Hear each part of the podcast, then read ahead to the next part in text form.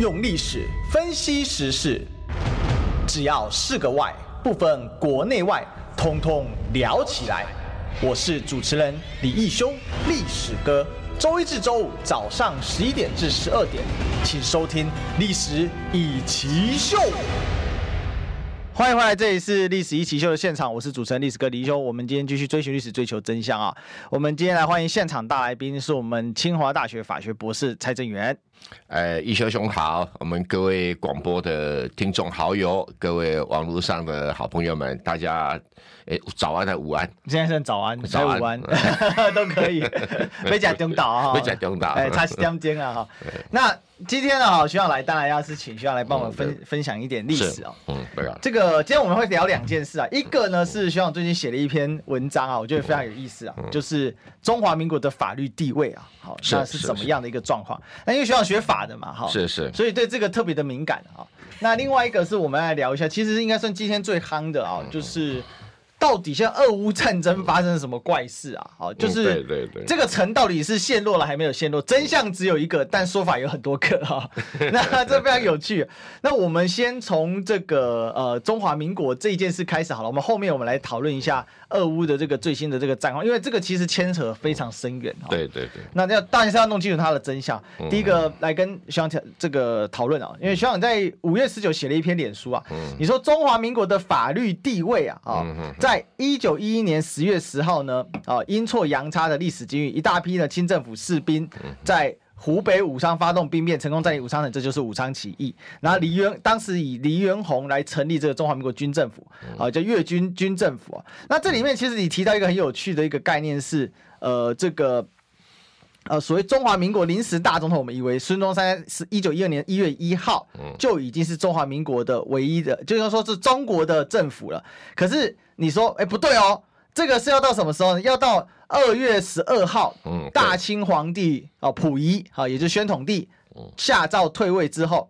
那授权袁世凯组成中华民国临时政府，所以袁世凯的临时政府是在一九一二年的二月十二号才会正式正式的成为中国的政府啊哈，所以所以一九一二年一月一号的中华民国建国之说啊，应该是中华民国临时政府的建政或建府，而不是建国啊，这个很有趣啊哈，就是跟大家分享一下这件问题，因为很多人都想说不对啊，孙中山就开头了吧？呃，我们先说一个概念哈。中华民国是一个国号，不是一个国家。嗯，跟中华人民共和国是一个国号，不是一个国家。我一直在跟大家解释这个原因哈，为什么会这样子呢？大家觉得啊，中华民国不是一个国家，不是，中国才是一个国家。这个就是国际法的一个通则哈。嗯，就像说，呃，日本帝国是一个国号，呃，日本国是一个国号。那不同时间里面呢，他们会有不同的国号。那至于这个国号呢，并不到底。国号的改变有没有造成国家的改变，或者国家的改变有没有造成国号的改变？嗯，在国际法上是一个很客观的议题，不会因为你个人或者你的一个政党或者你的政治势力主观上怎么想而改变。那中国在国际法上被认为是一个主权的实体，嗯，所以你不管你的国号叫大清帝国，你的国号叫什么大明帝国啊，但是。就国际法上来讲，通通是中国。那你说，哎，为什么大明很多台台独的朋友都讲说啊，大清帝国是一个国家，不是中国，只有中华人民共和国才是一个中国啊？那他们可能对国际法不太熟，因为中国这两个字被视为一个国际主权实体，不是从中华民国开始的啊。最早是从汉朝开始，嗯，汉朝的时候，当时匈奴的汉王叫冒顿，而且不能叫冒顿啊，你们默读残语，哎，你们你们用那个蒙古语还是什么语言？我们念默读残语啊，那我我不想那么绕舌了哈，这是冒顿残语哈，他发了一个正式的国书给汉朝，大汉帝国，他说他用语叫做愿游中国，就是我想到中国去访问，嗯。啊，然后这个汉朝也回函给他啊，呃，现在这个老皇帝刚过世，不方便接待你啊，就是刘邦刚过世，不方便接待你，用语也是中国啊。那再来就是说，朱元璋哈刚当上皇帝的时候，发函给高丽、日本很多旁边的国家，他说：“正本中国之旧家”，意思就是说，我是那个。老一点那个中国传承下来的啊，意思是这个元朝哈，哎，这中国的新家，我是旧家，哦，所以中国的用语就是一个国际上的用语，不因你叫大名，然后最经典了，真的正式用法律来公告自己认为自己是中国的哈，那个人叫忽必烈。哦，忽必烈，他发给日本的国书哈，诶上写就是说。哎，日本哈，你跟我就是我邻居啊，你经常跟我来往，用的语叫时通中国。嗯哼，哼，啊，那这个尼布楚条约到了到了康熙皇帝啊，更经典哈，他这从头到尾不称他自己是大清国皇帝，他称他自己叫中国皇帝。嗯，中国天子。没有，他用的是皇帝拉丁文是 emperor。哦啊，他们当时是用两种文章写的嘛？哎，只有拉丁文跟满文哈，俄文三个语言写，没有用汉文写。汉文是后来翻译的了哈。但是以拉丁文，因为当时的国际法是以拉丁文为准，没有错。所以拉丁文他就自称我是中国皇帝，我今天派谁跟你谈判达成什么结果？那中国的边界怎么划分？从头到尾没有大清国，嗯，没有大清帝国都没有哈。所以表示中国作为一个主权上的单位，很早就成立。不管你的国号叫大清帝国、大元帝国或者中华民国、中华人民共和国，你就是中国，很简单啊。那 那中华民国哈，很多我们我们国民党喜欢讲说是建国，对不对哈？嗯，其实不是，你只是建立一个政府，也就是用现代的话讲，叫做中华民国政府是中国唯一的合法政府。嗯。所以你是政府的国号啊，像现在很更流行叫中华人民共和国政府是中国唯一合法政府。哎，一九七二年二七五八号的日文，你背得很熟哦。对，所以这这个就是说，为什么中华民国跟中华人民共和国后面要加个政府？是啊，你不能单独这你当个国号来用。那好，那我们讲说中华民国这个建政啊，就是建立政府或者是。哎，你展开一个要想要继继承中国的主权哈，作为一个中国唯一合法的主权政府，政府有的时候是有主权的政府，有的时候是没有主权的政府。是，那你有没有主权哈？当然在内部就是说，是不是全民有共识？外部是不是其他国家会承认啊？那其他国家承认也是看公看说你到底有没有在国内普遍被被承认？对，通常是这样。通常是这样。嗯、那中华民国哈，我们我们喜欢讲武昌起义哈，一九一一年十月十号的时候哈，的确是一些一些士兵啊发动兵变，我们用现在术语叫发动兵变哈，那占领了武昌城。那当时啊，突然间啊，抓到那个官比较大的李彦宏，听说躲在 躲在床底下是吧？都统，他当时都统。哎、欸，对对，他当时都统，哎、欸，然后就因为占领了成功以后，就宣布成立中华民国军政府，嗯、然后叫做二军，二军就湖北军队，二军啊，都督府，二军都督府。啊、那都督这两个字哈，其实。呃，很少这么用，可是第一次用就代表军事政变成功的首脑叫都督，啊，那是一个很特殊的一个。这个用很多，在三国时代用很多。对对对，很久没用了，很久没用了。对，那武昌起义啊，严格上来讲，跟孙中山没有关系，嗯，跟国民党也没有关系。好，这一点当然很多国民党人听了可能会不太舒服，可、嗯、是历史事实就是这样子的，没有关系哈。啊，那个因为你说有没有？同盟会的会员参加有，但是是个人身份，不是组织身份哈。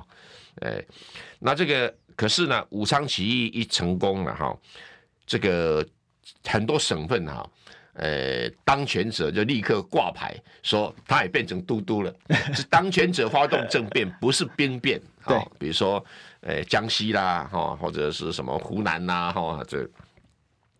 所以辛亥革命是辛亥革命，是讲那一年里面其他地区跟着武昌起义一起起来，所以十八省革命啊之类的。那这个时候，同盟会就发挥了力量了。嗯，很多同盟会的早就在各地方部署，比如广东啦啊等等部署，山西啦好等等。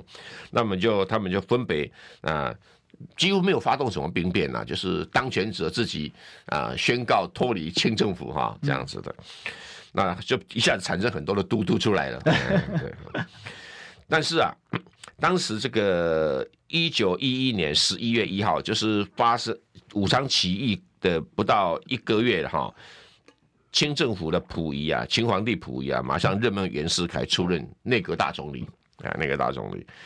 那到了十一月十号，这个时候袁世凯就跟那个李彦宏开始南北议和。嗯，那当时的革命领袖呢，李彦宏啊，正的是李彦宏，副的是黄兴。那黄兴是具有同盟会的会员的身份。对，不过他当时跟孙中山是有点的半闹翻的状态，这历史你应该也清楚。孙黄决裂。但是他有没有决裂？没有决裂啊，就是就是孙黄意见不合，意见不合。嗯，当时这个在在这个日本的时候，他们不太开心呐。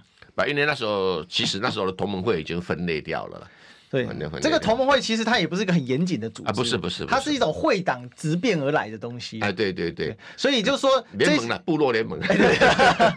其实这也有趣，很多人会说，到底武昌起义有没有关系？就照就。很严苛的法统来说是没有直接关系，没有关系，没有。对，但是就那一种松散的组织来说，这些人基本都加入过同盟会，或者是间接加入过同盟会，而且他们很多小分会，而且不满同盟会离开。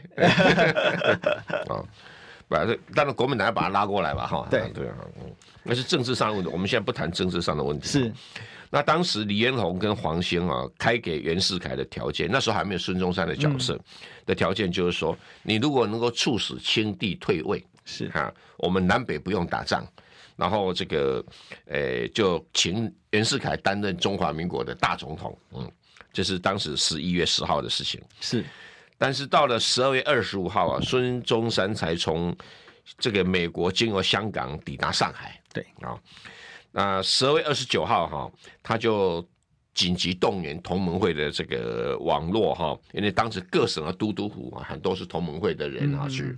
去这个发动政变成功的啊，其实也没有没有动用到什么武力啦，就是气势上赢了。然后当时就十二月二十九号就开会，说我们要成立临时政府。嗯，然后就当时到底临时政府要推这个李彦宏还是黄兴啊？他们两个这时候就分裂了，那就找找找找一个比较中性的，就找孙中山来担任临时大总统。嗯。所以，一九一二年一月一号，就有一个叫做各省都督府代表联合会啊，这什么团体？就是各省政变首脑啊，这个所组成的代表联合会，就宣布在南京成立中华民国临时政府。注意到中华民国后面加个政府，就啊，就说它是政府所取的新国号。嗯，呃，就像说。呃，这个李义修哈，你哪一天要开心的话，你就可以取什么李世民，还同一个人，还同一个人，对对对，人的主体不变，国的主体不变，嗯，对。那但是这个时候中这个时候的中华民国或者临时政府或者孙中山的临时大总统啊，有发函给各国的使馆哈，嗯、然后请他们正式承认啊，正式承认，但是所有的大使馆全部已读不回，而且。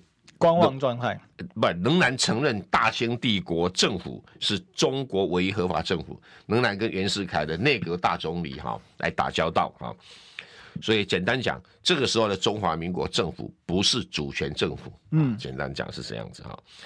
然后一九一二年二月三号，我这个就发生一个比较奇怪的事，因为中华民国临时政府还没有税收，所以没有钱啊，对。然后所以孙文呢就跟日本哈。哎，这个借款哦，要借款一千五百万银元哦，这金额是蛮大，然后来支撑南京临时政府。对，嗯，那当时竟然开了一个条件。就是要把满洲租借给日本作为条件，嗯，哎，借这一千五百万呢，我满洲很便宜啊，嗯，一千五百万银元。可是问题满洲不在你的南京临时政府的，这这我等于是拿清朝扣这进去去租，很怪哈，哎，不是，这是政治把戏，哎，当然当时的奉天哈有派人啊，奉天都督府有派人参加这个南京的会议的哈，啊。然后这个可是消息外泄哈，这个孙文跟南京临时政府啊就被很多反对人士哈或者一般民间批评为卖国，嗯嗯，对，然后所以一下子孙文跟南京临时政府的声望就重挫，就反而是那个内阁总理大臣啊袁世凯地位日隆，这个实在是一个很历史的吊诡，哎，很吊诡的事情。但是这个袁世凯的一番操作哈，在一九一二年二月十二号，哎，大清帝国皇帝溥仪下诏退位，哈，而且还授权袁世凯组成中华民国临时政府。嗯，啊，这也表示说袁世凯要跟南方谈的谈的一个条件。嗯，所以袁世凯的中华民国临时政府立即被各国所承认。嗯，啊。换句话说，南京那个临时政府就被晾在旁边了。所以当然后来讲说，孙文发布主动退位啦，好像他把位置让给袁世凯，其实不是这样子的，因为他根本没有实力上桌谈判嘛。嗯嗯啊，到了一九，所以变成说这个一九一二年二月十二号哈。呃，如果要半开玩笑，那个那才是国庆，日吧？哦，所以这个时候的袁世凯的临时政府才被承认是中国唯一的合法政府。对，那后来一月二二月二十二号以后，就南京的这个势头就江河日下了嘛，哈、嗯，也没有谈判的筹码嘛。那最后后来也孙先生就宣布辞掉临时大总统。然后这个再隔一段时间，不是南京的参议院也是搬到北京去了嘛？对，所以哈，这南北统一，南北议和，所以我就是很细腻的哈，来跟大家讲说这一段中华民国政府取得主权政府法律地位的过程。对，不是一九一二年一月一号，嗯，而是一九一二年二月十二号。嗯嗯。所以其实我们很多时候在看这个历史的时候，就是会被后面的一个呃，就现代人的说法给影响到了。我觉得这里面有几个可以做一些补充的，就是说，第一个哦，就是到底孙跟元之间他有没有去这个所谓的讨论哦，就是说孙主动让位啊，不然的话啊，这个袁是接不起来。其实这个我觉得这个是恐怕不是这样啊，不是不是不是，因为那个孙在南京。这个临时政府里面地位并不高，嗯嗯啊，因为他不是实力人物，其他的实力人物都知道说，要如果硬要南北内战，都要打不过袁世凯，嗯啊，因为当时已经这个啊，这个长江以北已经被袁世凯对对对对对，袁世凯军队就开到了武汉外面，然后不打，故意不打，说对。说没有军粮，然后 他站在汉口汉阳，他们就不动了，他就不动了。对，虽然他打下武昌不是问题，可打下武昌他就呃跟清朝政府就没有谈判空间了。对对，所以袁世凯是逼清帝退位的很重要的角色嘛。如果说要一个角色，就是说，其实当时南京政府也是利用这个袁世凯的心思啊，也是知道他有这一点心思啊，因为。他被差一点被杀头嘛，嗯，他当然不可能忠于清政府嘛，对，然后清政府在不得已才把他找来当内阁大大总理的嘛，那之前是那个皇族内阁一直在杀他嘛，对。啊，在杀他啊！这边做个补充，学长讲了皇族内阁是谁呢？哈，其实就是呃，这个当当时叫做中社党，对，载沣啊，哈。对。那这个就摄政王，为什么？因为是溥仪的爸爸哦，他做了摄政王。那这个载沣是谁呢？这个载沣其实是呃，这个光绪皇帝的堂弟啊。哎，对对对。那他们这个等于说他。慈禧要走之前哦，把光绪也带了嘛。嗯、对对，但是他总要有一个接班人嘛，然后所以当时选了溥仪。那溥仪的爸爸还在啊，嗯、那怎么办呢？好，就是让他当摄政王，因为当时叫肩挑两庙，代理皇帝。所以当时这个掌握这个政权的呢，其实是这个载沣。嗯、那载沣对袁世凯啊，他是非常非常防备的，因为他知道这个袁世凯太危险的一个人物了哈、嗯。所以袁世凯就要被迫称病。也辞官回家，对，所以现在看起来他是被夺了权，但是这革命爆发之后，清朝的统治基础就日益江河日下，对，没有错，太太危险了。对对。那而且这个在中间还有很多人会觉得说，那国民党到底这个是发挥什么作用？第一个，当时国民党根本还不在。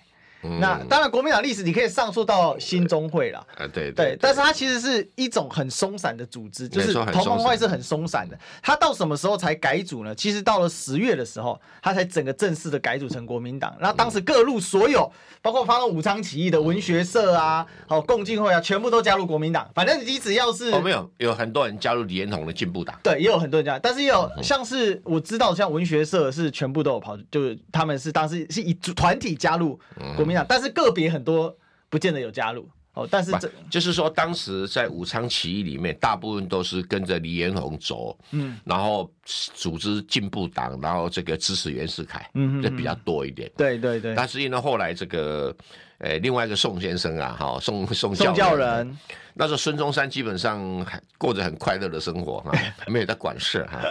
当中国铁路公司的董事长啊，革命了一辈子了嘛。对，袁世凯就花大钱把他养着，他日子过得很舒服啊。那这个袁世凯一辈子最大的失败是称帝。嗯，他如果不称帝的话，他今天的社会政治地位、历史地位非常的高。对，啊，因为可能大家不晓得，孙中山的政治地位是因为黄埔军校而而才产生的。哦，啊，他如果没有去拿苏联那一笔钱哈，一百五十万美金啊，去重新改组国民党。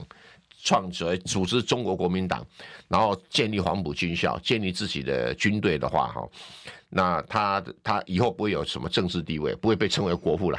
嗯，这确实嘛，因为后来是他等于黄埔军嫡系，这个成功北伐嘛。哎，而且国共两党都有，所以确保他的政治地位，因为他对他的子孙满天下。哎，对对对，他之前他是。是一个很失败的一个一个革命领导人啊，他算是有一个民间声望，但是他并没有实权。我那个时候他民间声望也非常惨，嗯，为什么？因为当时日本逼中国要有一个二十一的条件，是，然后袁世凯被逼的这个签下去，呃，没办法哈，不是逼得没办法，这故事可能中国国民党不太愿意谈的是事实哈，也被逼得没办法哈，那拒绝，然后这个这个日本就拿出说，哎。你们有一个另外一个国民党的名义领导人叫孙中山，他同意我们二十一个条件，然后这个国民党都不需要避谈这个事情。然后袁世凯傻眼了，嗯，傻眼了哈，所以袁世凯就干了一件一件一件一件事情，就把二十一条件跟那个孙中山写给日本的信，通通泄露给媒体。哦，然后所以引起这个英国啊，还有国内的愤慨啊，所以那时候孙中山的的的政治地位已经。跌落到五虎互加，这个是到了五四运动前夕，就是当时在交涉二十一条的时候。对，然后这个当时这个孙中山的的应该姐夫吧，孔祥熙还公开在媒体上痛骂孙中山是卖国贼，嗯、这个事件相当有名啊。哎，他们他们家的事了哈，家的事。那这个因为袁世凯这个把这个泄露给媒体，然后英国就知道了，就给日本施压，后来修改了二十一个。条二十一条款就形成后来叫做《民事条约》，民国四年签的条约。那条约已经比原来二十一条还要来的来的狭窄了，还来狭窄。那 可是所以当时这个孙中山就很困顿了，就就蜗居在上海啊，因为没有人理他。但是有一个人跑来理他了，那个人叫做苏联共产党的岳飞。对，因为岳飞在袁世凯那里吃了鳖，不是吗？呃，不，吴吴那时候袁世凯就死了，已经死了，在北洋政府那边吃的鳖了。在吴佩孚吴佩孚那边吃的鳖，嗯，然后因为北洋系都不理他。但他们觉得苏联共产党是什么东西嘛？然后就跑来这个呃找孙中山在上海，因为他觉得孙中山还有一定的在，尤其在广东的社会的声望。对，因为毕竟是广东人嘛，哈。然后他在老广心中非常高，哎，到今天侨团都还是他。哎，对对对，因为他在海外有有一些组织嘛，哈。对。那这个当时在找孙中山的时候，孙中山哦，他部下很多人反对。但孙中山觉得这是一个他东山再起的机会，所以签了一个孙岳联合声明。对，然后来岳飞哈就实践诺言，他就跑去日本，跟日本的一个外务大臣啊，大家都认得这个人，叫后藤新平。哎哎，台湾的民政长官，后来升格为当日本的内务大臣，后来转外外务大臣，跟他签了一个渔权条约，就捕鱼权利的条约，准许日本人在靠近。这个库页岛的附近哈捕鱼，然后十年的捕鱼权就收了这个三百万的日币。嗯，那这个岳飞啊就把这三百万的日币啊就转给谁呢？转给廖仲恺。嗯啊，那就是廖仲恺当时就是孙先生的这个。呃，刘太英，左膀右臂，好不好？高情高情商的说法，左膀右臂；低情商的说法就是钱袋子。哎，对，管钱的。他事实上是帮他管党跟管钱的。对啊，所以他是黄埔军校的党代表啊。嗯，当时的党代表比校长还高，所以因为他是苏轼建军建建校嘛。建教对，所以蒋蒋先生都要听这个这个廖仲恺的的话的哈。所以在那个情形底下，这。三百万日币在当时是二比一对美金，所以等于一百五十万美金啊，是一笔很大的钱。没有这一笔钱，中国国民党成立不了，而且，呃，所以在这中国国民党第一次党代表大会嘛，嗯，然后同时用这个钱呢去成立黄埔军校，啊，是是故故事是这样来的。那因为有黄埔军校，黄埔军校也在历史上发挥了重要的作用，所以孙先生东山再起啊，才会成为今天的国父。所以哦，大家就知道，其实有时候历史很好玩哦。当然，这个学长所讲的是。这个不管你同意或不同意啊，但是他看到的史料是这样，他把它给呈现出来啊。我相信也是，就是客观史料，不会因为政治立场有所改变的。所以，但是会有很多人做不同的解读。哦，这个就是历史有趣的地方。历史事实跟历史解释是不一样，但在台湾很常混淆。像民进党最喜欢干这档事嘛？嗯，对。那其实国民党以前也是干这档事。哎，对对。是在共产党干这档事。都干这档事。因为他们要的是政治宣传。对啦，因为政治人物跟历史学家所想讲的东西是不一样的。那我只是讲的是，我前面讲的全部是客观事实。对啊，那你要做什么解释解读？那是那是你的政治宣传的需要。哎，对，所以笑骂由人啊。对对。但是要怎么解读呢？我们进广告。听不够吗？快上各大 Podcast 平台搜寻中广新闻网新闻，还有精彩节目都准时推送给您，带您听不一样的新闻。中广新闻，用历史分析国内外，只要是个“外”。通通聊起来！我是主持人李易修，历史哥，请收听《历史以奇秀》。欢迎回来，这里是《历史一起秀》的现场，我是主持人历史哥李一修。我们今天继续追寻历史，追求真相。我们来欢迎我们今天历史一级棒啊，我的学长蔡正元。哎，不敢不敢。嗯，好，那我们今天跟这个学长啊，这个第一件事，刚才我们聊了这个中华民国的开国的时候，那一连串很混乱的啊，嗯，那真的很混乱，很混乱乱，而且现在还有很多史料，这个充斥在各种地方啊，嗯，所以很麻烦啊。好，那但是因为我们现在也有时候这个因为政治不正确嘛，现在也很少人聊这一段了。嗯，对对对，希望可以带给大家一个不同的一个观察跟观点。当然，你也可以有你自己的。观察跟观点，啊，政治正确不正确是在于政治宣传的需要。对啊。不必把它当真哈，那些都是政客为了自己的政治利益，或者政党为了自己的所进行的政治宣传。那宣传的功夫只是不如乌克兰来的好而已。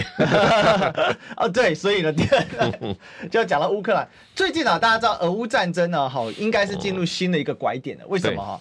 因为在这个乌东啊，我们知道乌克兰东部的两州嘛，哈，这个卢甘斯克基本上已经被俄军掌握。那顿内刺克呢，现在主要在强攻什么？在强攻一个城市叫。巴赫穆特。对，有人叫阿特穆，有人叫巴赫穆特，对对，那是发音的关系，发发音的关系。还有有人把它翻成什么丘尔什么丘尔穆斯克还是什么的。哦，那那一个字一个字一个音的一个音翻太辛苦了。对对对对，我就记不起来。但我我觉得我们就是用乌克兰，我是用乌克兰的专官方的这个拼法啦，就是巴赫穆特。巴赫穆特，对。好，那巴赫穆特为什么很重要？因为它是这个乌克兰在乌东最重要的据点，就是卡拉马托尔斯克哈这个地方的前等于是前沿站啊。那这是一个七万人的小镇，哦，你说它是城市。也可以啦，你说它是镇也可以啊。我、嗯、现在没有人住了啦，战争开始就没有人住。对对对，在战前它是个七万人小镇，它的那个市区的大小啊，大概略大概基隆的一半再小一点。对。对，不并不大，嗯，但这个地方呢，俄军现在打了九个月啊，嗯，那为什么呢？因为这个城市在开战前，正确讲不是俄军，瓦格纳兵团，瓦格纳兵团啊，对，佣兵兵团，对，俄国请来的佣兵，但是俄军也在后面帮忙炮击啊，啊，对啊，对对的，就俄方，俄国，俄俄罗斯方面 打，俄俄军躲在二线，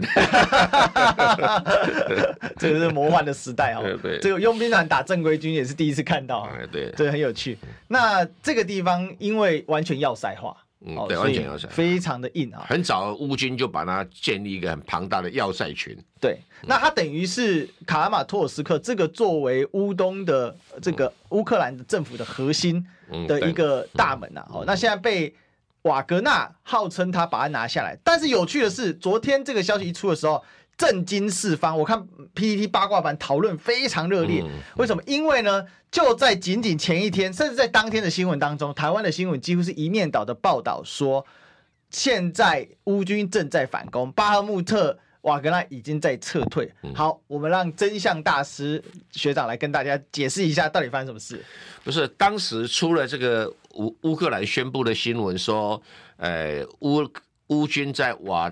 瓦这阿特穆哈巴赫穆特反攻，然后瓦格纳兵团正在撤退哈。对。呃，我第一个就很狐疑，我觉得这个跟客观事实上不太符合。为什么？因为乌军在巴赫穆特的城区只剩下百分之二的的领土哈，就是占有的土地只占等于说台北市这么大可以啊，台北市这么大哈，你大概占了只是南港的三分之一，而是台北市的百分之二。那你百分之九十八都已经在瓦格纳兵团的手上了。什么叫做包围瓦格纳？什么叫瓦格纳撤退？什么叫做诶、呃、这个反攻？我觉得从这个阿特木反攻一点道理都没有啊！你说从远一点的，比如说你要打台北啊，你从三重反攻还有点道理。你说。台北市城区百分之九十八已经被瓦格纳兵团占领，然后你你说你从南港开始反攻，我怎么想的军事上都不太对啊，至少我们还当过兵啊，哈，不合逻辑的，不合逻辑哈。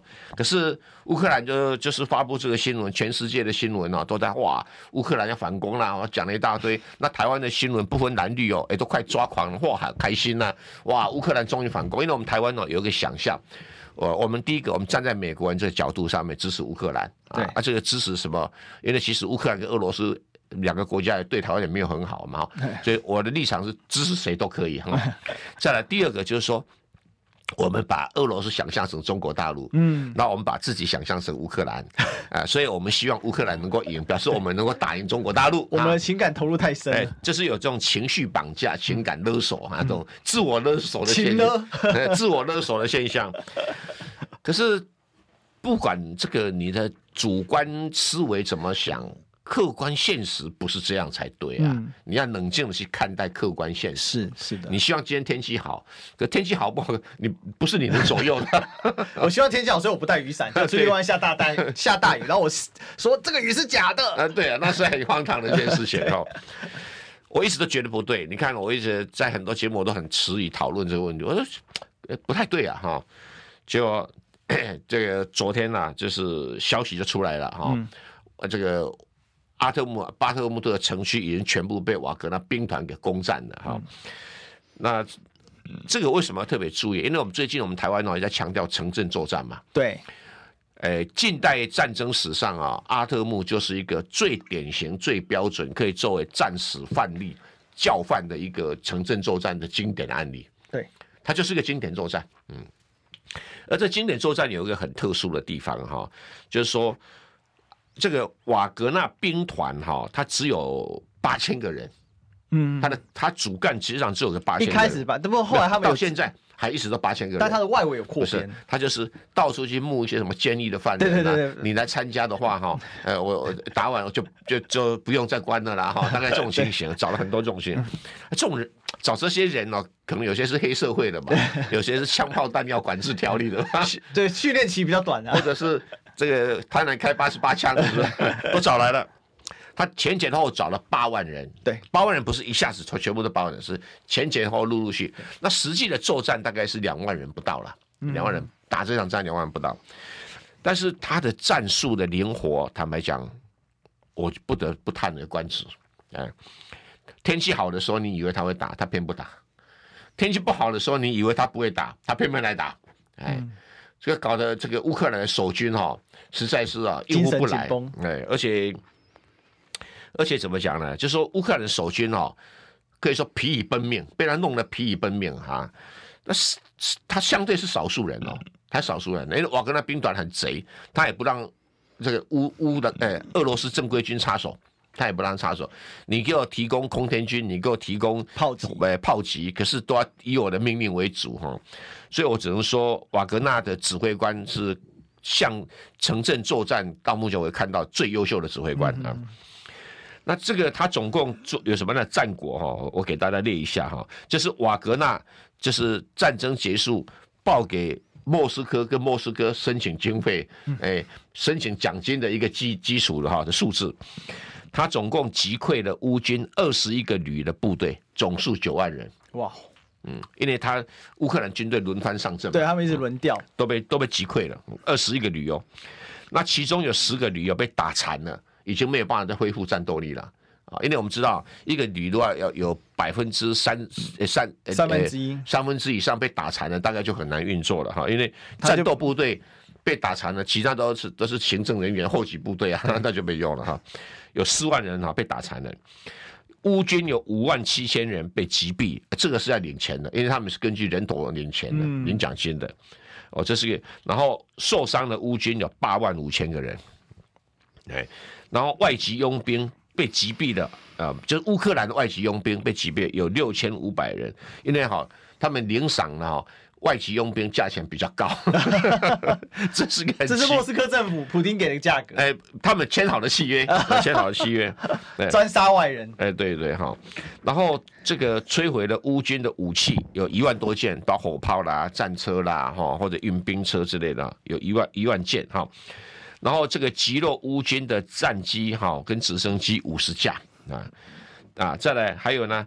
缴获就是缴获乌军的武器有三万五千件，这个时候列在账单上面。现在普丁要伤脑筋如何付这笔钱。那他们打完了以后就，就就准备要把整个巴赫穆特交给俄罗斯正规军手了。嗯，那这个当这个消息问到那个泽连斯基的，泽连斯基就就在广岛仓皇不知如何回答。对对，那重点不在这里啊。乌克兰现在还强调说，我们没有放弃巴赫穆特，我们还在打。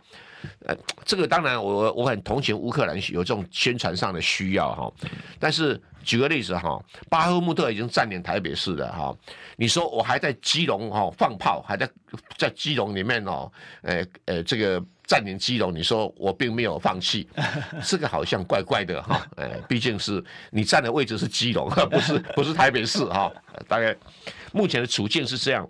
那我是觉得比较重点是说，为什么我们台湾的媒体哦会失去自我判断能力，整天就跟着欧美的或者乌克兰宣传媒体哦？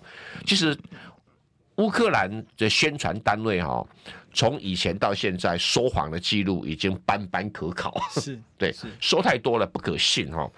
包括最近讲说他们爱国者飞弹哈，这个击落的超高速、超高速匕首导弹，嗯。那这个现在在已经没有人相信了啦，只有台湾还相信而已啦。哈。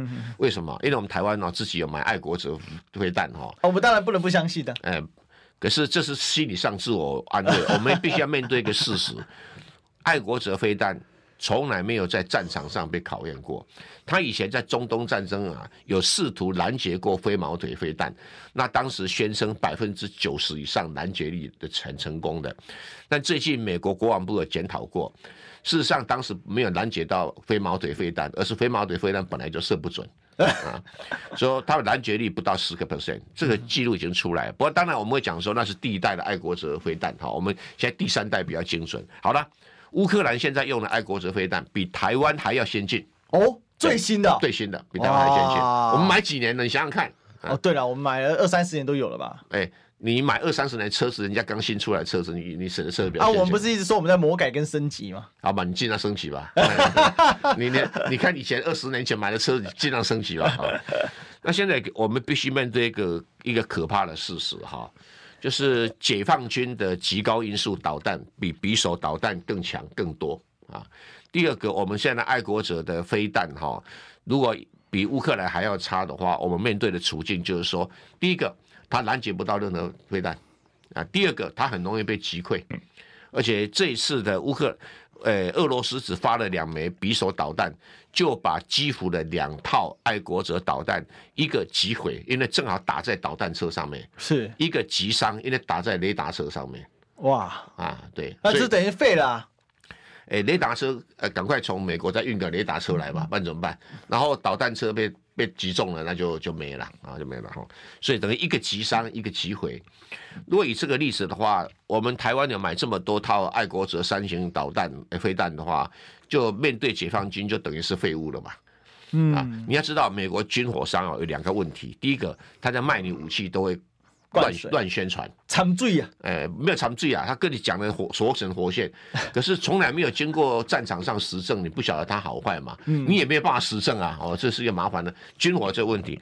第二个问题，我们我们显现了美国的工业生产的品质哈，在这几十年来下降的很快，所以美国的军方也许发展了很多很很吓人的武器，很有很宣传很多武器，可是它的制造能力有限。哦，它的工业生产体系很差，像福特舰到现在一直没办法运作的很顺畅，跟有关系哈。所以这证明一件事情，我们买的美国武器啊，如果在战场上，我们要打个大折扣啊。所以我们必须讲，像现在不是大家讲说要美国哈，赶快提供 F 十六哈，对，给乌克兰，我是赞成的。因为验货吗？不是，因为我们台湾的 F 十六要准备买六十六架嘛哈，我也赞成，我们送个几架给乌克兰。到战场上去实战验证一下，F 十六到目前为止从来没有在战场上实战过，你有没有知道这事？从来没有。这个我有听说，没有真正的这种艰苦的作战，不，你只能丢到战场上才知道好坏啊。对啊，对啊，啊，但是我不晓得我们跟俄俄罗斯搞砸了哈，因为现在证实一点，俄罗斯的 S 三百、S 四百很好用，又又好操作，又便宜，量大管量大便宜，哇，这是很丢脸的一件事情啊哈。啊，所以，但是有一件事情不进不不做的话，我们更惨啊，就进广告，进广告。听医生的话，给您健康小提醒。大家好，我是台大医院家庭医学科年小金年医师，在这边提醒大家，预防 A 型肝炎，请记得尽量避免生食，然后如果有症状，请记得尽早就医。如果没有 A 肝的抗体，请记得可以施打 A 肝的疫苗，两剂完成施打，产生完整的保护力。想听最实用的医疗资讯，锁定每天中午十二点，中广新闻网、流行网，听医生的话。用历史分析国内外，只要是个“外”，统统聊起来。我是主持人李易修，历史哥，请收听《历史易起秀》。欢迎回来，这里是《历史一奇秀》的现场，我是主持人历史哥李易修。我们今天继续追寻历史，追求真相。我们来欢迎今天的现场大来宾，是我们这个清华大学法学博士蔡正元。哎，大家好哈，那我再继续讲哦。我这两天的感想是说，哦，嗯，蔡英文说打城镇作战。那找美国的教官来教我们的这些什么，呃，警察、军人呐、啊，来来做城镇作战。对啊，就找瓦格纳就好了。重金礼聘瓦格纳，反正我们都是钱。没有，呃，美军花多少钱我不晓得了哈。那反正瓦格纳应该贵，贵不到哪里去，因为俄罗斯的生活水平比较低嘛。哦，所以这个找瓦格纳来教我们城镇作战还比较实际嘛，因为他有实战经验嘛。而美军在几乎所有的城镇作战全部打败，没有赢过。嗯，不管在叙利亚、在伊拉克，他都都是靠他的空军哦比较强，他把人家炸掉。呃、对，就炸完了以后，美国陆军才跑上去啊。伊拉克战争是那个波那海湾战争都是如此啊，波斯战争如此。我印象有一个最有名的那个美军城镇战失败的例子——嗯、黑鹰计划，就是那模特什么？这个在那个摩苏尔，摩苏呃摩苏还是摩什么忘了？那个摩卡迪修啊，摩卡迪修，你看过电影摩摩卡迪修？对对，摩加迪修或摩卡迪修。美军的海军陆战队也好，他的陆军特种部队啊，城镇作战。真的就落惨嘞！他如果没有他的空军哦，比别人占优势哈，然后他的海军比别人占优势哈，他几乎没有没有什么好的案例可以可以跟人家骄傲的。嗯但瓦格纳这一次兵团独立作战，能够能够应付数量比他大的军队，所以我是觉得应该找瓦格纳来来台湾哦训练的哈。那找那美军教官，哎呀，那些那些只会白天喝酒、晚上嫖女人的那种，这是美国军队哦，实在是哎不太。搞不好不用没付钱不不算嫖了。哦，那我不知道。糟糕糟糕啊！对对对，不，美军的军纪 是很糟糕，真的军纪。我们还是受 NCC 管辖，要小心一点。我们我们讲的，我我其实我每一句话都希望台湾好，因为蔡英文讲的说要我们大家就地召集、就地作战。我说你没有训练就会就地阵亡啊，你知道吗？现在瓦格纳现在是遍地乌克兰军队的尸体哎，啊，对，这是很惨的一件事情。因为之前发生一个状况是乌军虐杀瓦格纳的俘虏，所以他们这个瓦格纳的领袖叫普里戈金嘛，对，普里戈金，他就很生气啊，他就说从现在开始我们不收俘虏。对啊，那后来他们也没有真的不收，但是你第一时间一定要投降，否则他就是跟你杀完打到底。那我们知道在战争罪里面，如果你已经投降，打你。那是战争罪，这是战争罪，这个是违反人道，这是坏，不违反国际公法。我讲国际公法，这个会受审的哦。嗯，对，会受审。但是如果说我在战斗中把你击毙，那是合法的，那是合法的，对，因为那是战争行为嘛。这个你讲的这个国际公法，这个、这个日内瓦公约讲的很好。那现在就是说，我们台湾军队真的要打城镇作战吗？是哦，这个我们必须假设哈、哦，解放军的训练比那个瓦格纳更不严格、哦、啊。比台湾军队更拉惨，那我们大概有机会赢。那如果不是的话，那就打城镇作战就不是一个好办法。对啊，那打城镇作战，我们现在是政客无法解决两岸的政治问题，就推给军人。嗯、那军人呢？这些军事指挥官巧妇难为无米之炊啊！是啊，我我没有兵，我没有武器，我怎么打嘞？我们是连城镇站的结构都没有哎、欸，对，对对，像在那个南侧中心那个城镇站，根本就是毛坯屋，根本就不是真正的城镇，啊、而且还是每栋独栋的大。对啊，而且你看哦，这个乌克兰的都是用正规军在打城镇作战，是他不是一般的平民，顶多有个叫国土防卫队。对，国土防卫队就是现在民进党当局想要搞的第二陆军，就是把警察、消防员啊啊这些凑一凑。他们那个新兵硬造就叫国土防卫队。对对，不够的话可能要把那个什么，把民防啊、义警、义消、义交通抓进来，是不是哈？但是你你这个训练不足的时候，就是会横死疆场嘛哈。对。那如果对手就是像瓦格纳这种哈，八千个退休的老兵，加上个轮番上阵的两万个这个一般的这个诶诶，监狱的部队，不是可能可能民进党当局要考虑去征召那个台南开八十八枪的嘛，或者是那个什么开六十四枪的十七岁的少年是吧？所以我是觉得。我们的思考好像都全是走在错误的路上，是，就是说你政客无能推给军人，军人没办法推给百姓，那百姓训练不足，这只是整个等着准备呃就地阵亡而已，没有什么太大意义嘛。嗯，是啊，所以其实这个讲起来是蛮悲哀的，就是打成这个样子，然后我们台湾竟然都看不见，而且还故意吹捧乌克兰的战机，啊，第一时间乌克兰哦，他已经有点就是。泽连斯基被问到这件事情，他第一时间回答是说：“呃，这个巴赫穆特已经不在我们手中了嘛？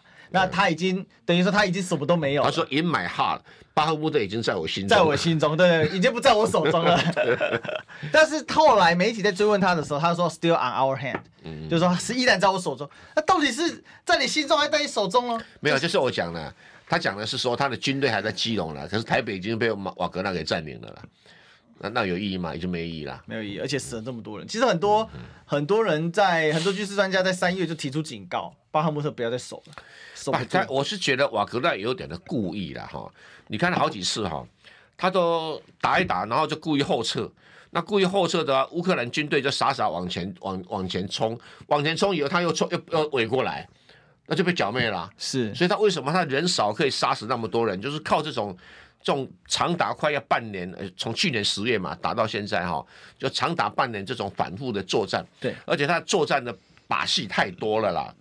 比如我举个例子哈，他白天呢不打，然后找了很多无人机啊，在你那个窗口这样晃一晃哈，然后确定你只要伸出枪来，他就给你标定，那他也不打啊，他也不打，到了晚上就上门了，知道你人在哪里呀？主动逐户去找你，对，哪一栋哪哪一栋楼啊？哪样那种？哎、欸，一休啊，你家住几号啊？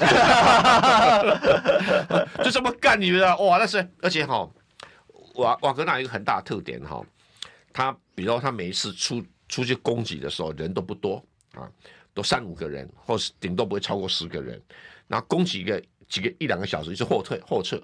啊，不要知道李一修你家住几号啊？这从我撤，然后就来另外来个来来个十二级，这体力都很旺沛啊。对，啊，很就很充沛啊。可是你守的人就累死了，啊。对，一直被他骚扰。你守的人可能一两百人就困在那个地方哦。你会觉得说，怎么对方的体力都没有衰退过，一直轮番上来？